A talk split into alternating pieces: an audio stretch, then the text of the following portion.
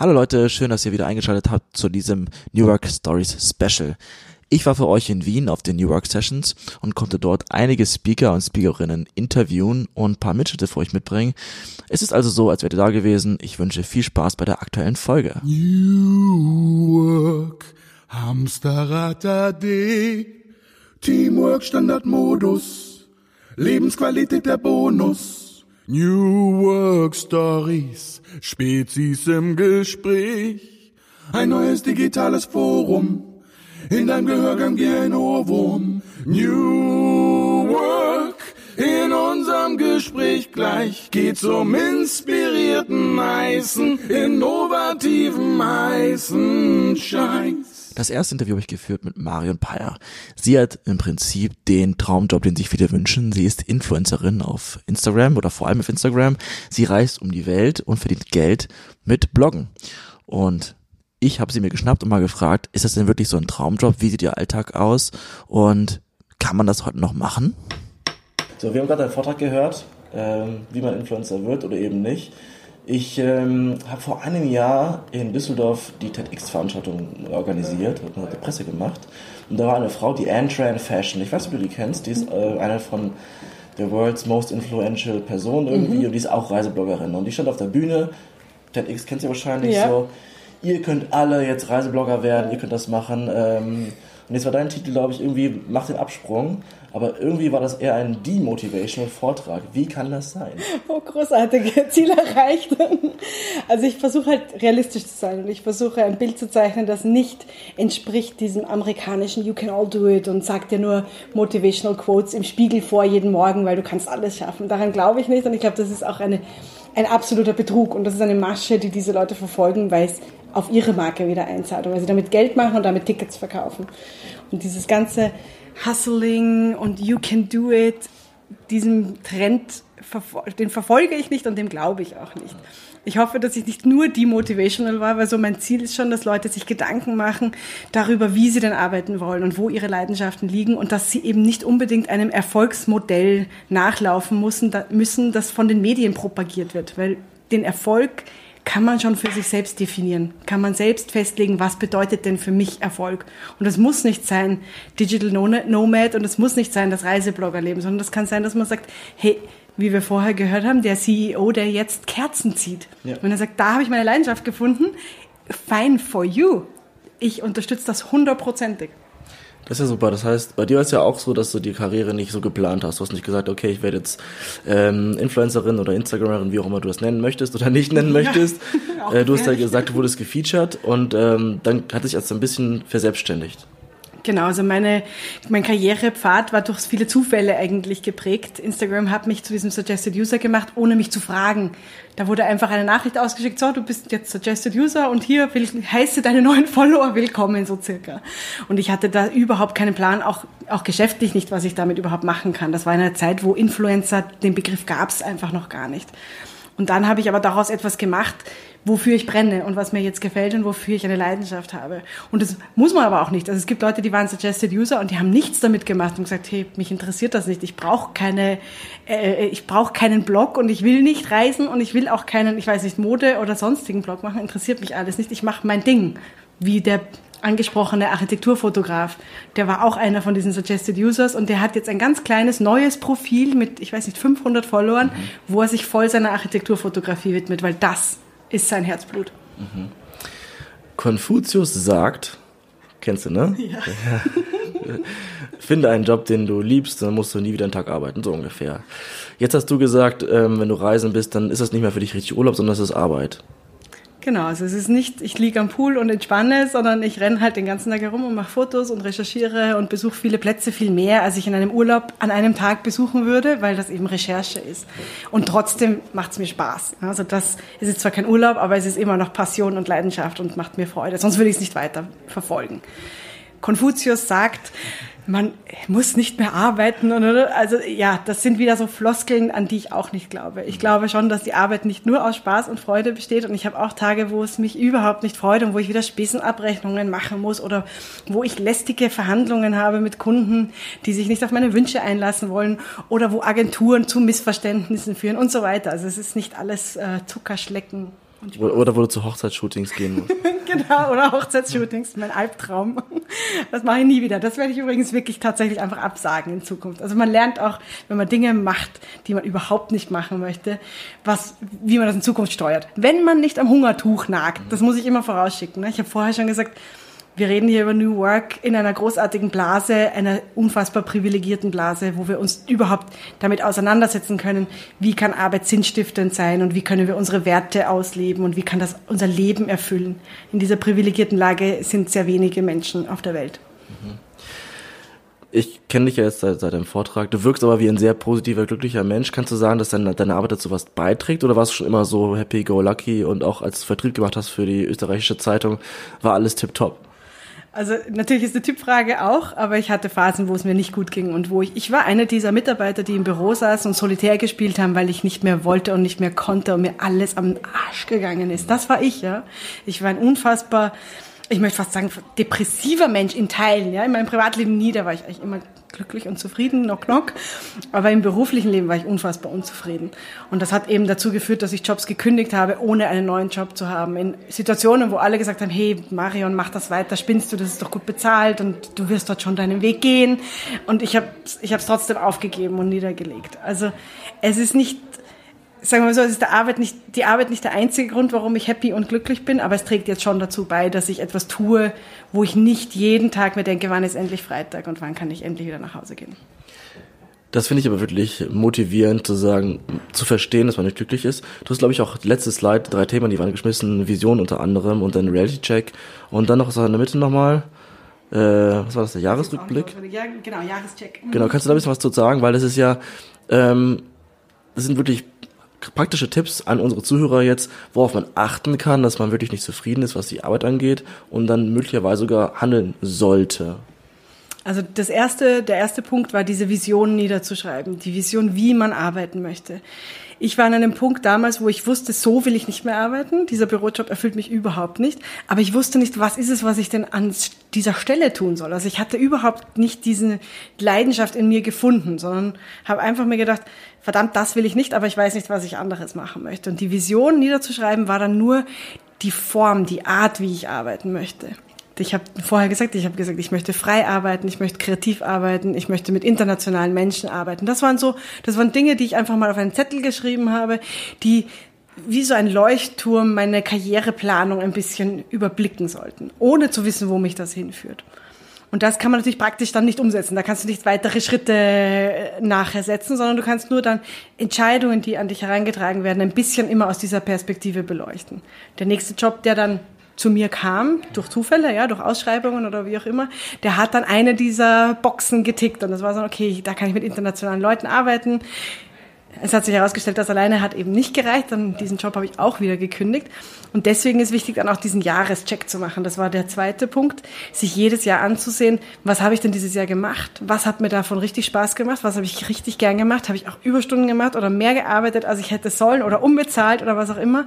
Und was hat mir eigentlich überhaupt keinen Spaß gemacht? Und wenn man das sich mal so vor Augen führt und seine ganzen Projekte so in diese Listen zusammenfasst, dann ist das wieder so eine Richtschnur für das nächste Jahr was verfolge ich denn mehr, was verfolge ich weniger? Oder wo sage ich eben auch Nein, auch wenn es vielleicht finanziell gerade mal ein bisschen enger ist, wo, wo sage ich trotzdem Nein, weil ich glaube, es kommt dann was anderes, wo ich mit Leidenschaft dahinter sein kann und es vielleicht auch noch ein bisschen Geld bringt ein Leidenschaftsthema und dem möchte ich gerne die Bühne geben, ist dein Buch, das du geschrieben hast. Ja, wir wissen, wir haben auch ein Buch geschrieben, Bücher verdienen kein Geld oder machen kein Geld. Also ich muss dazu sagen, es ist nicht mein Buch. Ich bin in dem Buch drin, ich bin eine von 14 Fotografinnen in dem Buch und kuratiert hat es die Alina Rudia, eine uh, ukrainische Fotografin, die in Berlin lebt. Also Das ist okay. Ja, das ist vollkommen in Ordnung.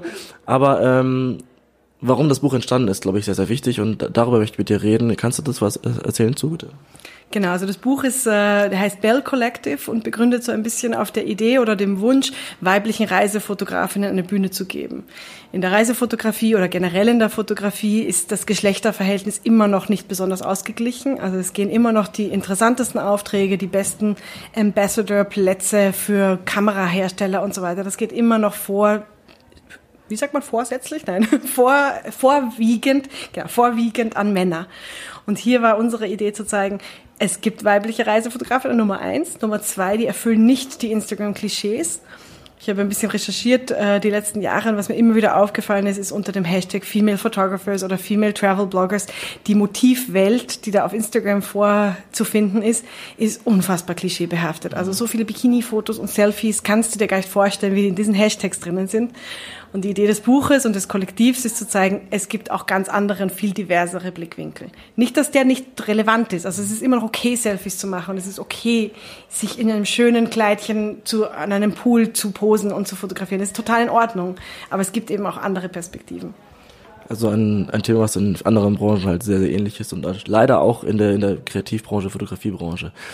Wir spielen oft mit unseren Gästen ein Spiel. Mit dir möchte ich das Spiel entweder oder spielen. Ähm, ich stelle dir eine Wahl immer und du musst sagen, was du am liebsten magst, okay? Okay. Schlecht in sowas. ist okay, ist nur, ist, nur, ist nur ein kleines Game. Wir können es auch rausschneiden, wenn es überhaupt nicht ja, funktioniert. wenn es nichts wird, danke. Also, Infinity Pool oder Expeditionsreise? Das ist leicht, Expeditionsreise. Afrika oder Asien? In dem Fall ist auch leicht Afrika, aber das habe ich dir vorher schon verraten. Deswegen weißt du das. ja, das, ist, das wird doch spannend. Äh, Handyfotografie oder professionelle Kamera? In meinem Fall professionelle Kamera, heißt aber nicht, dass das der einzige Weg ist. Auswandern oder in Wien bleiben? In meinem Fall in Wien bleiben. Ich liebe Wien. Ich liebe es, nach Hause zu kommen. Und ich sag, das ist mein einziger Urlaub. Also in Wien wieder ankommen, das ist dann Urlaub. Da bin ich dann den ganzen Tag im Jogginganzug zu Hause, weil ich arbeite im Homeoffice. Und das fühlt sich ein bisschen nach Urlaub an. Da können wir ja ähm, Wien taggen als, als Urlaubsort. ähm, eine abschließende Frage und zwar, du sagst ja, du bist ja in Wien, machst dann Urlaub und bist unterwegs auf Reisen, das ist eine Geschäftsreise und du bist ja ungefähr das halbe Jahr unterwegs in fantastischen Orten. Kriegst du es hin, dann trotzdem, ähm, ich sag mal, dein Leben zu genießen eine Balance zu schaffen? Ich weiß, wir müssen jetzt nicht reden über Balance oder Blending, aber dass du trotzdem entspannt bist und nicht gestresst bist und nicht die ganze Zeit denkst, ich muss eigentlich fotografieren, ich kann auch mal den Ort richtig genießen. Schaffst du das? Und wenn ja, Tipps und Tricks? Also ich gebe ehrlich zu, ich schaffe das nicht immer. Es gibt genug Reisen, wo die Zeit auch knapp ist. Es ist halt oft so, bezahlte Reisen oder Kooperationsreisen sind super eng getaktet, weil man mit geringem Budget möglichst viel Output haben möchte. Das heißt, ich weiß, ich brauche so und so viele Motive und ich bin am Ende des Tages gestresst, weil ich habe es nicht geschafft. Also es kommt ohne Frage vor und ich will das auch gar nicht schön malen ist tatsächlich so, dass ich dann abends meine Fotos durchschaue des Tages. Das sind dann, keine Ahnung, 2000 Fotos. Da sitze ich dann bis spät in der Nacht in Lightroom und sage dann am Ende zu meinem Mann, der neben mir liegt hoffentlich, oh, da war wieder nichts dabei heute. Das war alles Schrott. Ja. Man wird natürlich auch kritischer mit der eigenen Arbeit, muss man auch dazu sagen. Also man möchte natürlich, dass die Fotos immer besser, immer aussagekräftiger werden und wird in der Auswahl immer kritischer. Das heißt, es ist nicht es ist nicht so einfach, die Balance äh, zu behalten. Und die Balance gelingt mir tatsächlich dann zu Hause einfacher, weil da bin ich eben in diesem urlaubsgemütlichen Modus in meinem Homeoffice und muss mich nicht kümmern um Produktion, sondern kann mich kümmern um Organisation, um Nachbereitung, um Vorbereitung. Und das ist meistens ein bisschen strukturierter und ein bisschen weniger verrückt und crazy wie auf Reisen. Es tut mir leid, ich habe dir versprochen, dass die letzte Frage gewesen ist. Und ja, es ist Mittagszeit, aber eine ist mir gerade noch eingefallen, die du wahrscheinlich auch oft zu hören bekommst. Nicht, welches Land am besten ist oder welcher Ort, sondern welcher Post die meisten Likes bekommen hat bei dir und du auch im besten Fall weißt, warum. Also ich kann jetzt nicht genau sagen, welcher die meisten bekommen hat. Ich weiß, einer in den Top-Posts war ein Flamingo auf Aruba. Und das ist eigentlich einer meiner kritischsten Posts und da bin ich bis heute im Zwiespalt, ob das so gut war, wie ich den gepostet habe. Kurze Backstory dazu. Uh, Aruba wirbt überall mit Flamingos und jeder, der dorthin reist, möchte diese Flamingos sehen. Es stellt sich vor Ort heraus, Aruba hat gar keine wilde Flamingo-Kolonie, sondern es gibt ein paar gefangene Flamingos auf einem Hotelstrand, wo man 100 Dollar Eintritt zahlt, um diese Flamingos nicht nur zu besuchen, sondern tatsächlich Selfies mit ihnen zu machen. Denen wurden soweit ich das von außen erkannt habe, die Flügel gestutzt, damit sie nicht wegfliegen. Die Tiere sind normalerweise unfassbar scheu. Und ich war dort und es war abstoßend. Also mir ist echt schlecht geworden bei dem Anblick, wie die Menschen sich auf dieses, diese armen Tiere gestürzt haben. Und ich habe dann am Schluss ein Foto gepostet, das schön war nämlich von einem Flamingo dort am Strand und habe dann nur im Text geschrieben, was da alles kritisch abgelaufen ist. das war so ein Albumpost und wenn man dann rüber geswiped hat, dann hat man quasi Instagram versus Reality im zweiten Post die ganzen Menschenmassen gesehen, wie sie die Hälse von den Flamingos in ihren äh, äh, Ellbeugen festhalten. Und ich habe mir gedacht, hätte ich eigentlich vielleicht das posten sollen. Dann hätten es aber weniger Leute gesehen. Und das ist ein bisschen dieser scheiß Algorithmus. Es sehen mehr Leute, wenn es schön ist und wenn es funktioniert, als wenn es eben nicht so schön ist. Und dieser Zwiespalt der bewegt mich die ganze Zeit und der ärgert mich auch die ganze Zeit. Aber doch schön, dass dann dieses Bild irgendwas bewirkt hat und offensichtlich auch einen Impact hat an Menschen dann zeigt, dass es auch ziemlich kacke ist, was die da machen und dass auch, auch dieser, dieser Instagram-Tourismus sehr gefährlich ist. Zumindest die, die den Text gelesen haben. Ne? Und das ist genau die Debatte, die ich immer führe. Wie viele Leute haben denn überhaupt diesen Text gelesen und haben nicht nur gesehen, oh, Flamingo will ich auch sehen. das ist das Gefährliche. Ja. Top, ich hoffe, du kannst äh, dieses Dilemma irgendwann lösen. Vielen, vielen Dank und jetzt guten Appetit. Danke vielmals für das nette Gespräch. Mein nächster Interviewgast ist Dejan Stajanovic gewesen. Er ist Gründer der Fuck Up Nights in Wien. Ich habe ihn mal gefragt, was macht so eine Fuck Up Night aus und was hat es eigentlich mit New Work zu tun? Viel Spaß! Lieber Dejan, ich war ja gerade äh, Gast bei deiner Panel-Diskussion, konnte aber nicht alles zuhören, aber ich weiß, du bist äh, Gründer von den Fuck Up Nights hier in Wien. So, Schnittmenge von Fuck Up Nights und New Work, wie sieht die aus? Was haben Fuck Up Nights und New Work gemeinsam? Vieles vieles. Also ich, ähm, die Fuck Up Nights eigentlich, die stehen für eine positive Fehlerkultur, für eine konstruktive Fehlerkultur und da ist auf jeden Fall eine Überschneidung ähm, mit New Work. Was heißt positive Fehlerkultur? Äh, positive Fehlerkultur heißt aus Fehlern lernen, Fehler auch zulassen. Es ist eine Lernkultur, es ist eine Mutkultur und das sind alles Eigenschaften, die sicher auch eine gravierende Rolle spielen, eine große Rolle, wenn es um das Thema New Work geht. Wenn ich jetzt noch nie auf einer Fuck-Up-Night gewesen wäre, was tatsächlich stimmte, was hätte ich verpasst? Du hast irrsinnig viel verpasst. Du hast eine ganze Entwicklung einer weltweiten Bewegung verpasst. Wir sind mittlerweile wirklich, also als ich begonnen habe, waren uns keine, keine 15, 20 Städte. Heute sind wir in über 300 Städte weltweit und Leute wie ich quasi äh, haben diese Idee gemocht und in ihr eigenes Land getragen.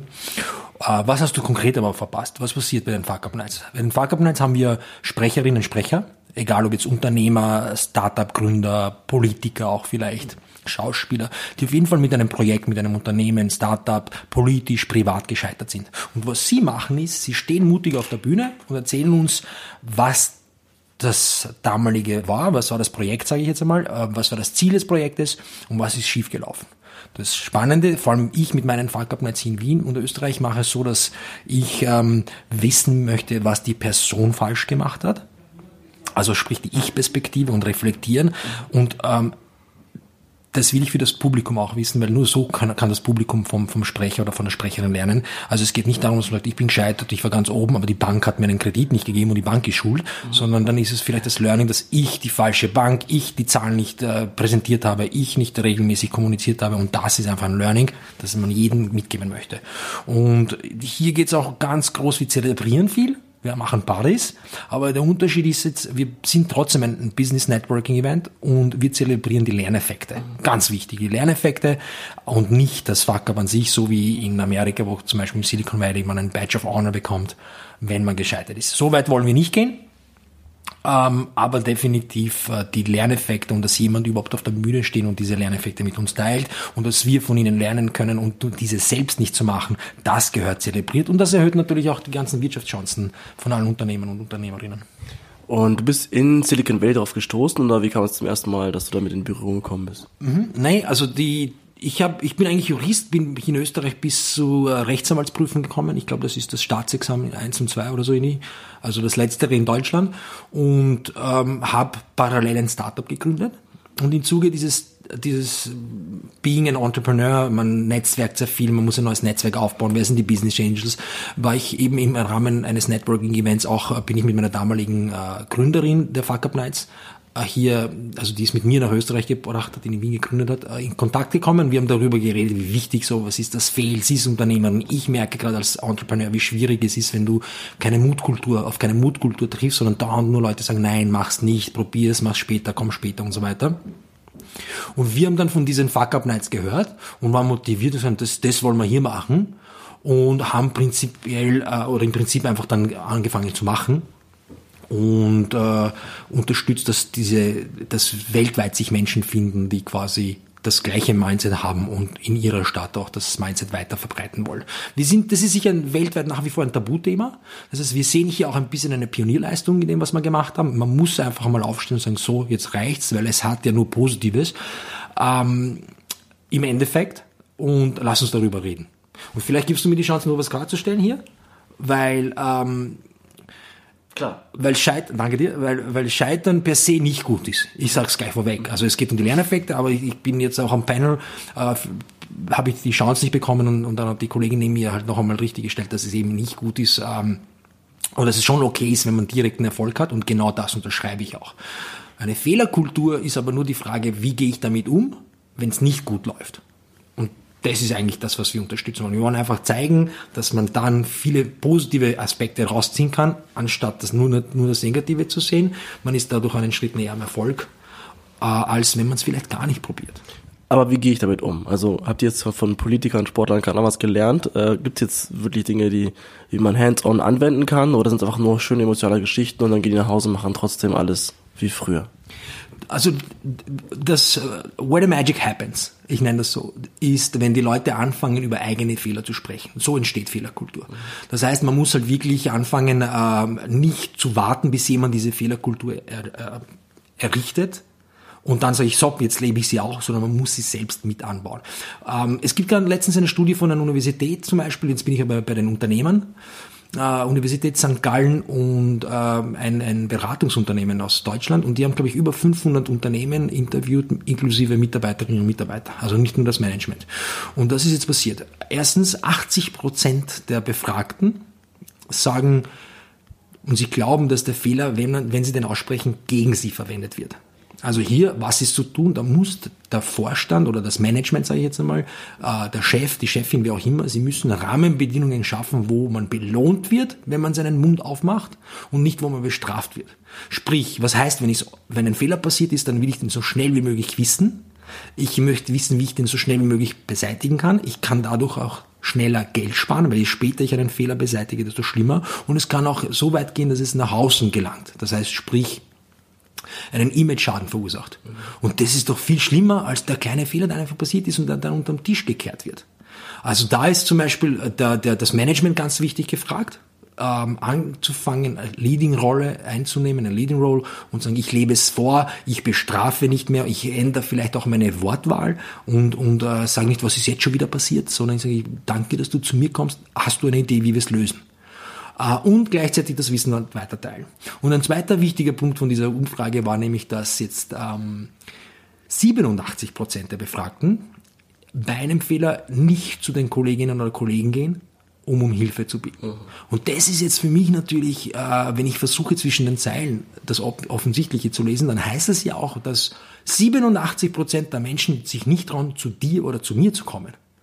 Das heißt, es liegt nicht an ihnen, sondern es liegt an uns, was zu bewegen. Das heißt, wir müssen uns auch ändern und sagen, okay, ab das nächste Mal strecke ich die Hand aus und helfe, damit sie zu mir kommen äh, und nicht diese Blockade haben und nicht umgekehrt äh, gleich eben auch vielleicht ähm, den Schuldigen zu suchen, vielleicht auch ein Blame Gaming zu betreiben, äh, zu verpetzen oder so ähnlich. Sondern da muss man sich selbst in die Pflicht nehmen. Und das ist was, was die Mitarbeiterinnen und Mitarbeiter betrifft, dass die sagen, ich will eine Fehlerkultur, dann lebe ich sie auch. Und wenn ich weiß, dass die Leute nicht zu mir kommen, dann warte ich nicht, bis die Chefin oder der Chef irgendwas geschaffen hat und dann mache ich es einfach nur, sondern dann bin ich die Erste, der Erste, der sagt, ich strecke die Hand aus und ich möchte, dass meine Sitznachbarinnen und Nachbarn zu mir kommen.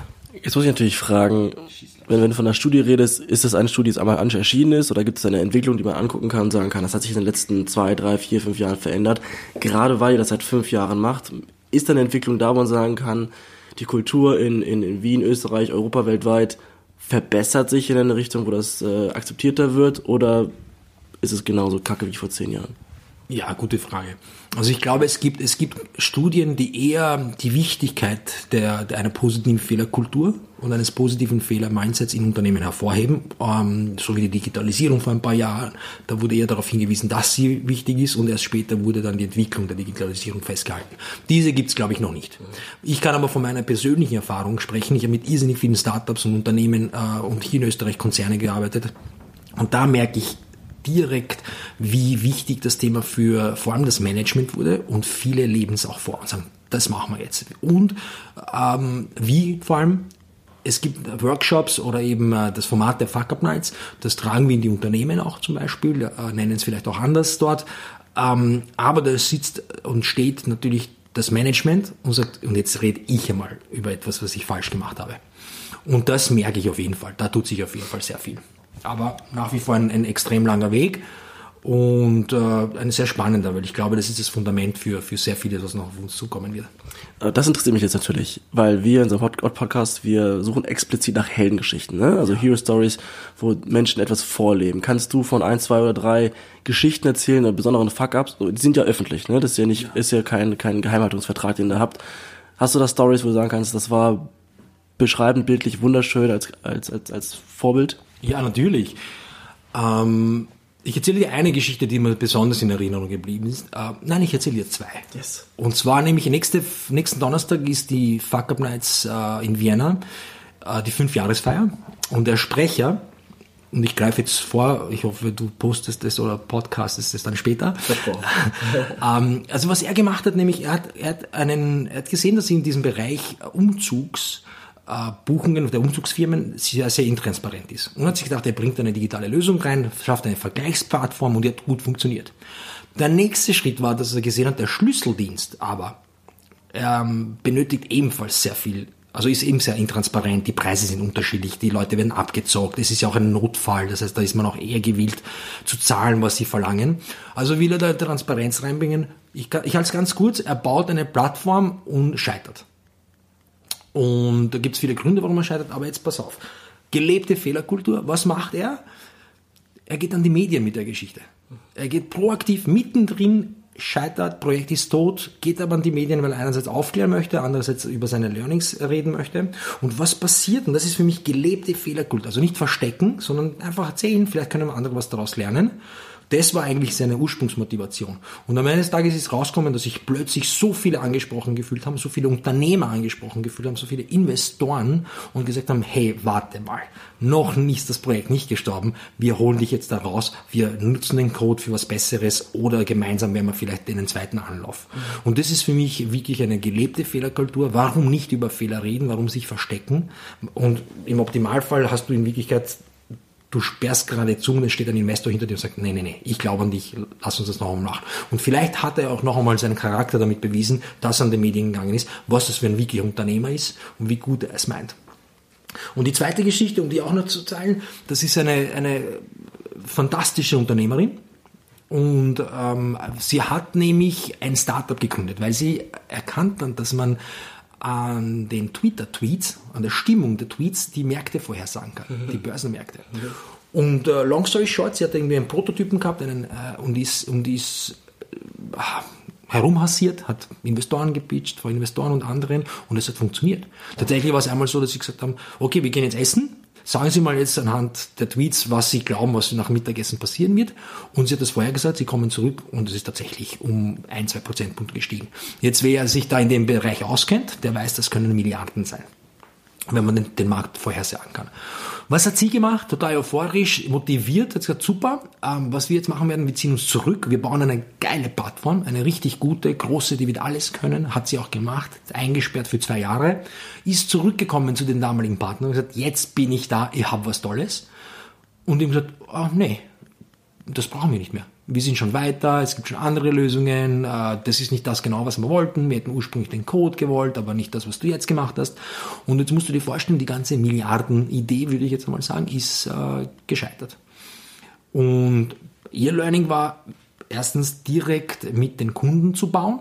Das heißt, du hast einen, du hast einen Prototypen, du findest aber eventuell gleich einen Partner, mit dem du wachsen kannst und einen Partner, äh, mit dem du wachsen kannst, der auch vielleicht nicht zahlt, aber am Produkt arbeitet, ist wesentlich mehr wert ähm, und vielleicht dann die Möglichkeit auf hunderte von Partnern später die zahlen, als einfach sich zu, einzusperren und ähm, am Markt vorbeizuentwickeln.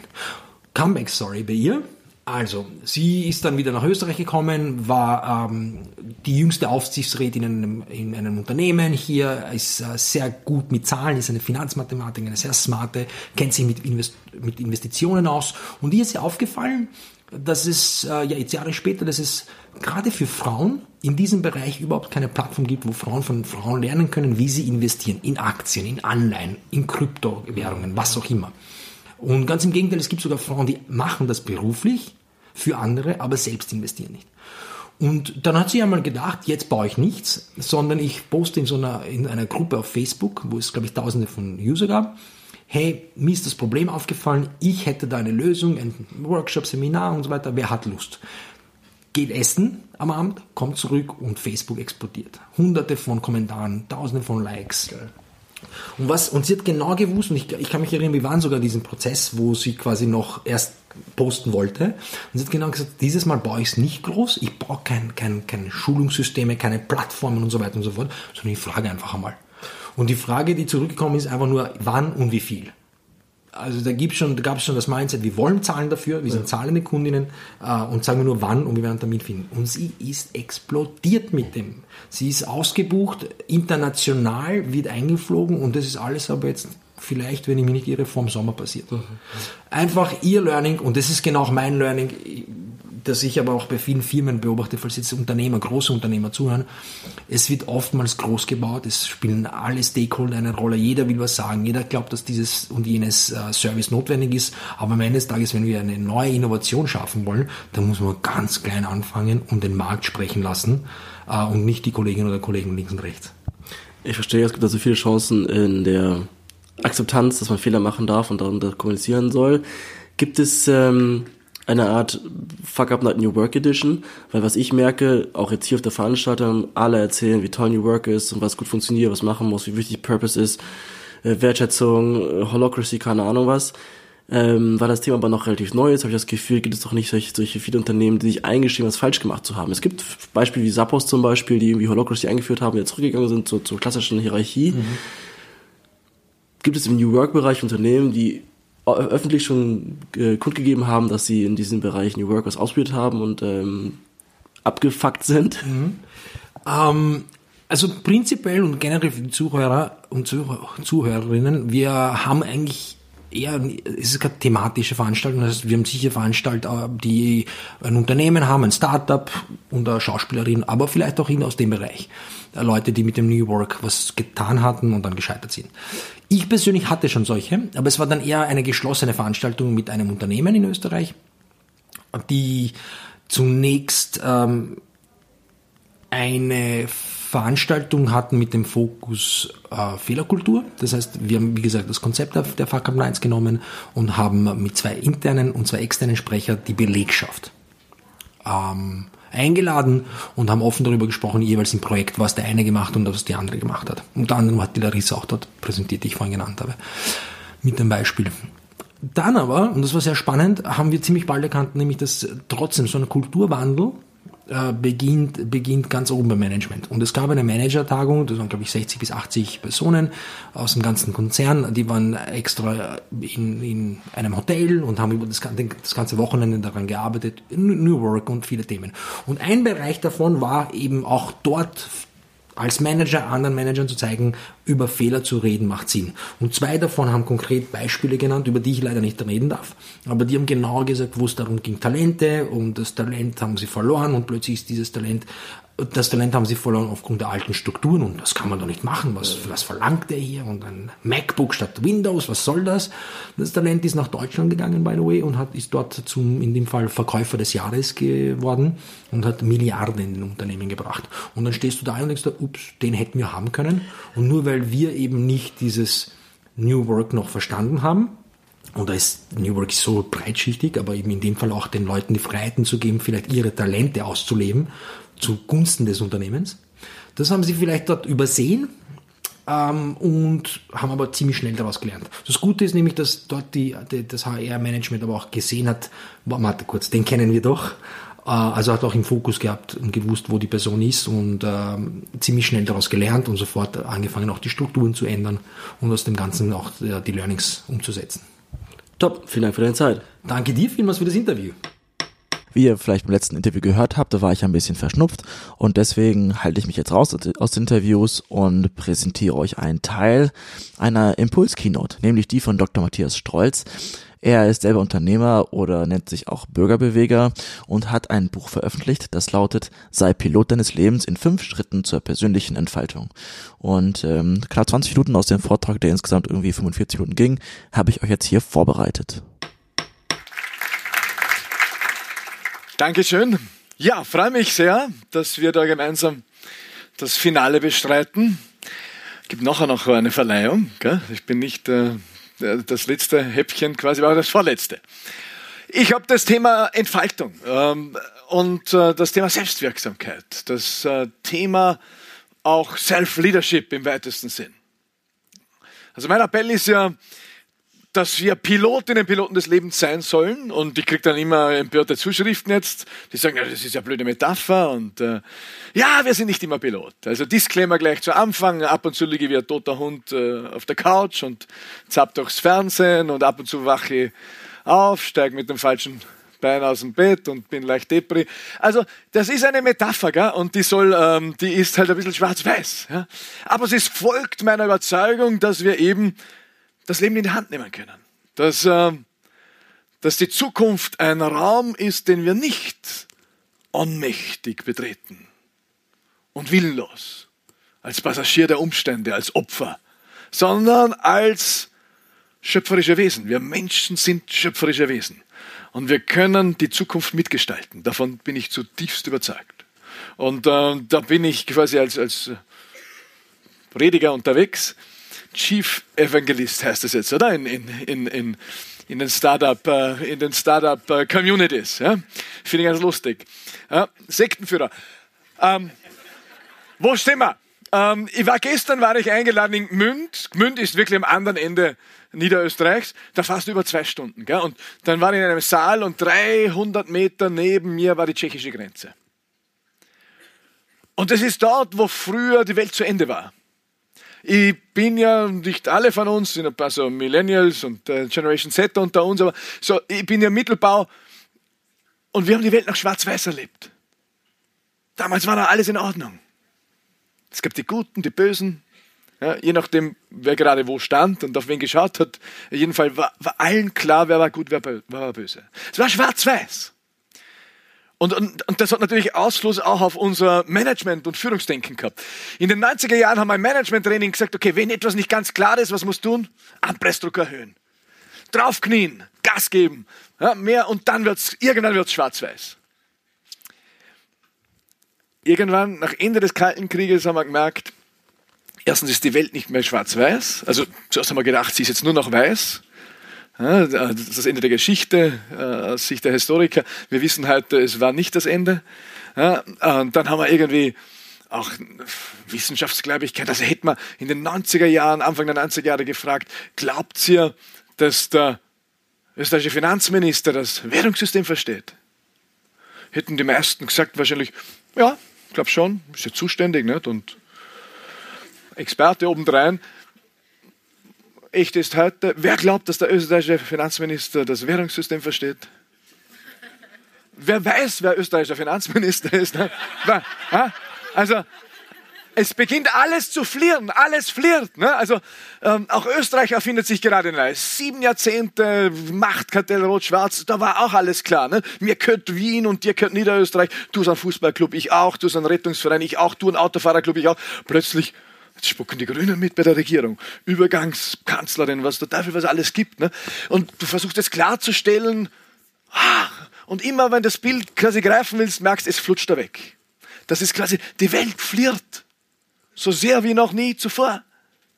Wir sind Kinder der Postmoderne. Habe ich studiert in den 90er Jahren. Dann ist da gekommen die Soziologie, hat gesagt, ah, Multi-Optionen-Gesellschaft. Und das war geil. Als Student habe ich gesagt, endlich hat jemand ein Wort für das, was da in meinem Nacken sitzt. Ne? Ich habe schon gespürt, da ist was unterwegs. Multi-Optionen-Gesellschaft. Wenn ich jetzt in die Schuhe meiner Kinder trete, ne? die älteste ist 13, hat auch schon 41er. Ähm,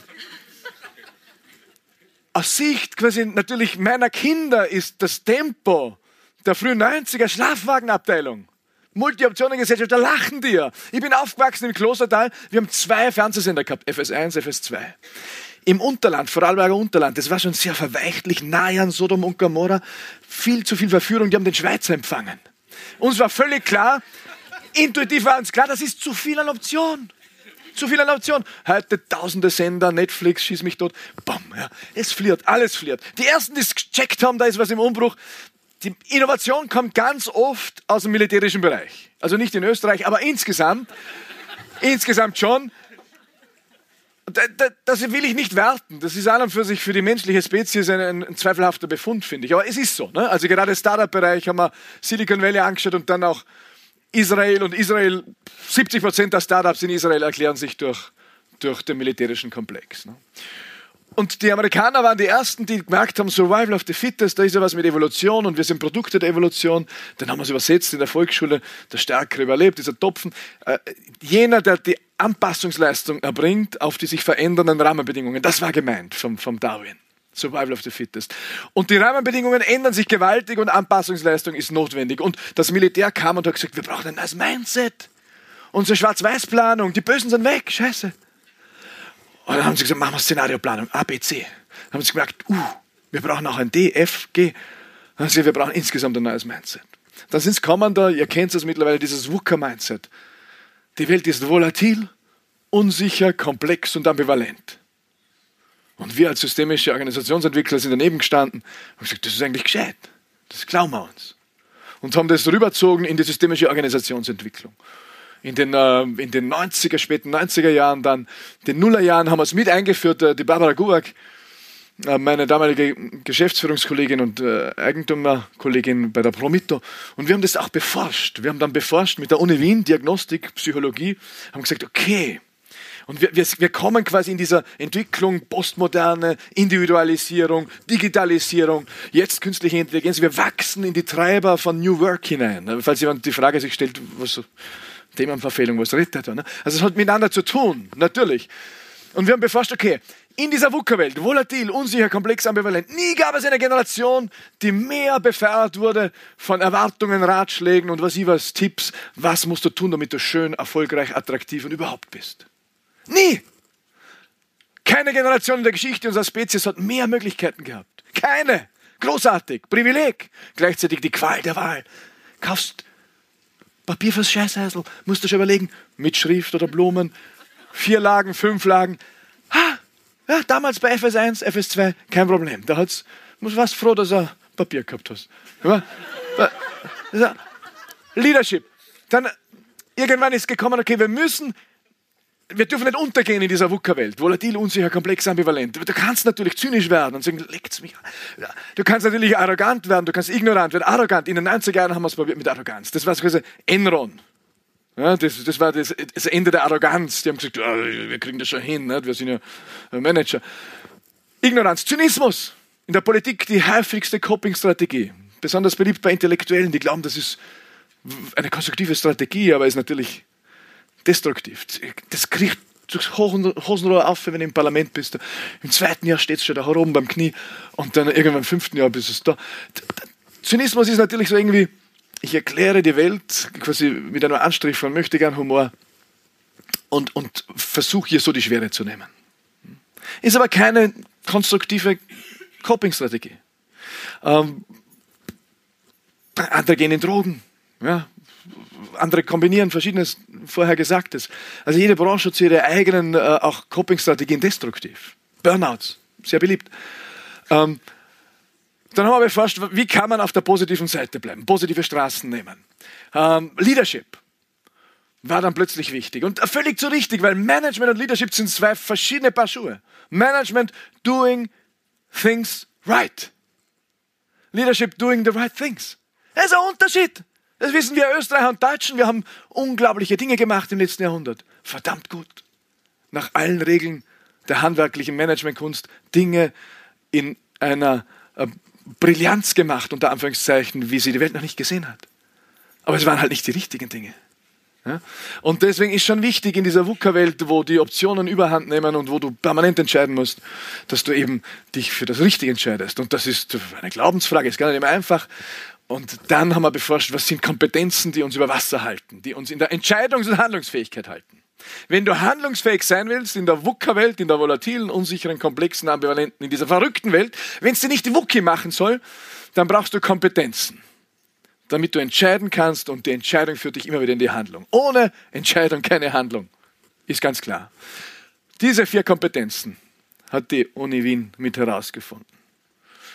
Identität, know who you are, wichtiger denn je, weil wenn du dich nicht definierst, dann wirst du definiert. Wenn du nicht handelst, dann wirst du behandelt.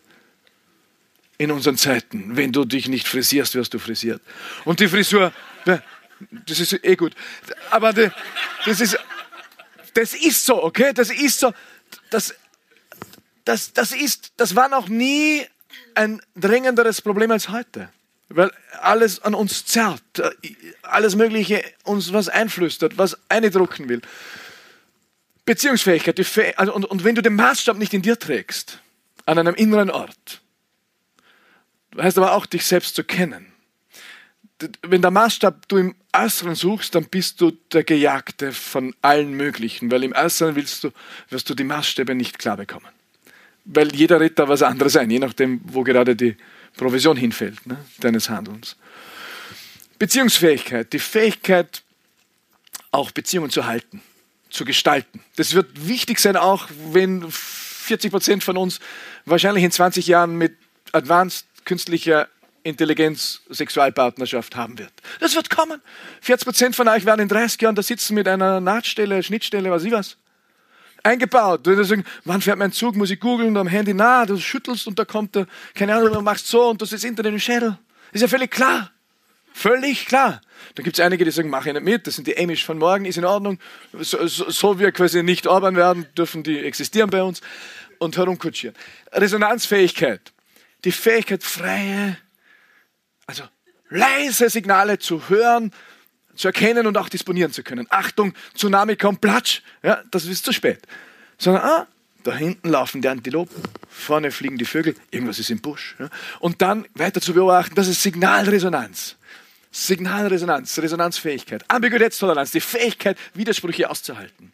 Mache ich Interviews, so Generation Z bist du, oder? Knapp. X. Nicht nah. Y. Y. Y. Ja, y. Ja, also sp später Y. Wenn ich die frage, ja, können Pfarrer auch Kinder kriegen? Was sagst du? Also ihre Frauen halt, diese. Ja. Ja. ja. Generation Z und Y, was immer sie war, die zwei Generationen sagen auf die Frage, ja, Pfarrer kriegen Kinder. Meine Generation, die tut ein bisschen verschmitzt lächeln und sagt, ja, kommt vor. Die Generation, die Generation meiner, meiner Mutter, jawohl, Interview, die Generation meiner Mutter sagt, sollte nicht passieren. Ist nicht vorgesehen. Die Generation der Großeltern meiner Mütter und alle Generationen davor haben diesen Widerspruch nicht ausgehalten. Deswegen sind alle Klöster in Europa Massenfriedhöfe die haben keine andere Lösung gehabt, diesen Widerspruch auszuhalten, als dieses werdende Leben zu töten und vor der Klostermauer zu vergraben. Überall sind Massengräber von Föten. Wir, eure Generation schon mehr, die haben das integriert. Die, die haben die Kompetenzen unglaubliche Fortschritte gemacht schon. Äh, in, in dieser Integration von Ambiguitätstoleranz und Resilienz dann auch. Und das braucht man im New Work auch, weil New Work heißt natürlich auch Selbstbestimmtheit. Know who you are. Ja, wenn du selbstbestimmt agierst im New York, New Work und, und du kennst ihn nicht, ja, ver, vergiss es. Dann kriegst Heimweh nach 9 to 5 und kann man irgendjemand was anschaffen und so weiter. Beziehungsfähigkeit, du musst permanent connecten und so weiter. Kann das jemand wegmachen? Nein, ich mache das gleich. Schau, ja. ich dachte, das geht mit weg. Gell? Ich bin kein digitaler Native. Nicht? Ähm, was ist das Wichtigste, haben wir dann gefragt. Und das ist die Identität. Know who you are. Bisschen gemein an dieser Stelle aufzuhören. Leider können wir einfach keinen ganzen Vortrag reinschneiden. So, nun ist die äh, Special-Folge nun fast vorbei. Eine Sache möchte ich euch allerdings noch nicht vorenthalten, denn die Kollegen Alex und Flo vom Xing Talk Format waren auch vor Ort und die hatten Ellie Oldenburg vor dem Mikrofon. Sie ist Teilzeitmanagerin bei Google und ähm, New Work Expertin und die mir eine Frage gestellt, die ich sehr spannend fand und euch auch entsprechend vorspielen möchte. Und zwar haben sie gefragt, welchen Impact hat New Work für das Arbeitsleben und vor allem darüber hinaus? Hört euch gerne die Antwort an, danach ist die Folge vorbei. Wir wünschen euch noch viel Spaß und ein schönes Wochenende, was jetzt auf euch zukommt. Und ihr hört uns nächste Woche wieder zum Bergfest mit der New Work Stories Folge zum Thema Working Out Loud mit Bosch-Managerin Katharina Krenz. Da ist auch Lisa wieder dabei. Ihr könnt euch also freuen. Bis nächste Woche. Du, welchen Impact? Ja, man macht ja meistens Dinge, die für einen äh, sinnstiftend sind, äh, die einen Beitrag leisten sollen im weiteren Sinne. Ich glaube, es macht Sinn auf der Suche nach einem anderen Art von Wirtschaften und miteinander arbeiten. Eine Art und Weise, in der wir uns vielleicht nicht völlig verausgaben in einem Bereich des Lebens, in der Erwerbstätigkeit zum Beispiel, obwohl wir sie ja mögen. Ich habe mich auch irgendwann für diesen Beruf entschieden. Ich mag meinen Beruf. Aber nicht zu einem Exzess auszuleben, wo ich in den anderen Teilen meines Lebens gar keinen ja, keine, keine Rolle mehr für mich finde, keine Genugtuung mehr empfinde äh, oder sie einfach auch vergesse.